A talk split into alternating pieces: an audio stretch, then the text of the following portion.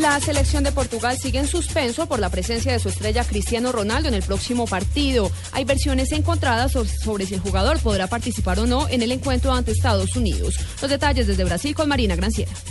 Cristiano Ronaldo solo hizo un entrenamiento ligero tras el cual tuvo que aplicarse una bolsa de hielo este miércoles en Campinas, dos días después de la derrota de Portugal frente a Alemania, cuatro goles a cero. El delantero estrella arrastraba molestias de una rodilla y en el muslo durante la preparación previa al torneo y estuvo decepcionante en el primer partido contra los teutones. El portero Beto habló de las posibilidades de que el astro se pierda el siguiente compromiso mundialista.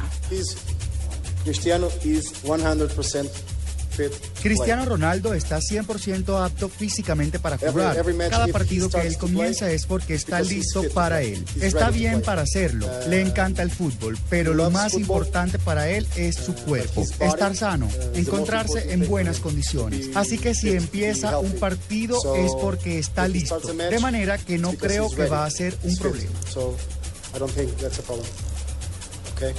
Portugal necesita imponerse a Estados Unidos en su segundo partido este domingo en Manaus. Si quiere mantener sus opciones de pasar a octavos dentro del grupo G de la Copa del Mundo. Marina Granciera, Blue Radio.